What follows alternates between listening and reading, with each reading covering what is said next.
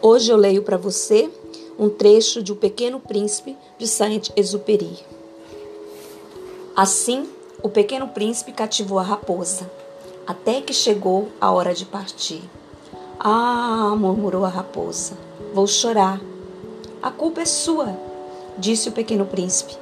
Eu não queria magoá-la, mas você insistiu que eu a cativasse.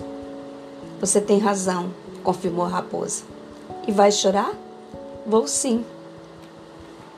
Isso significa que não foi bom nosso encontro?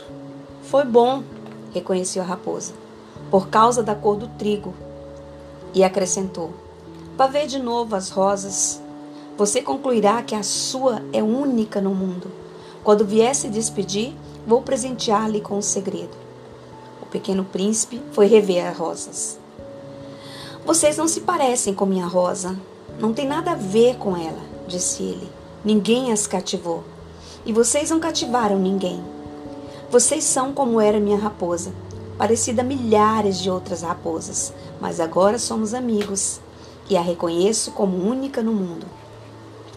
As rosas ficaram chateadas. Vocês são belas, mas sem conteúdo, disse a elas. Ninguém está disposto a morrer por vocês. Com certeza, alguém que passe por aqui pode achar que vocês e minha rosa se parecem, mas ela é especial. É para mim mais importante que vocês, pois tratei de regá-la, de protegê-la na redoma de vidro, de abrigá-la com o biombo. Por ela matei as larvas. Eu a vi se queixar e se alegrar ou mesmo se calar às vezes, porque é a minha rosa. Virou-se para a raposa. Adeus. Adeus, retrucou a raposa. Eis meu segredo. É muito simples, só se vê bem com o coração. O essencial é invisível aos olhos. O essencial é invisível aos olhos, repetiu o pequeno príncipe para memorizar. É o cuidado que você dedicou à sua rosa que a faz tão especial.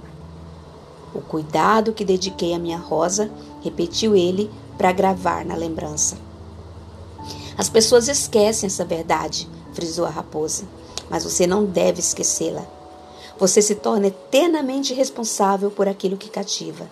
É responsável por sua rosa.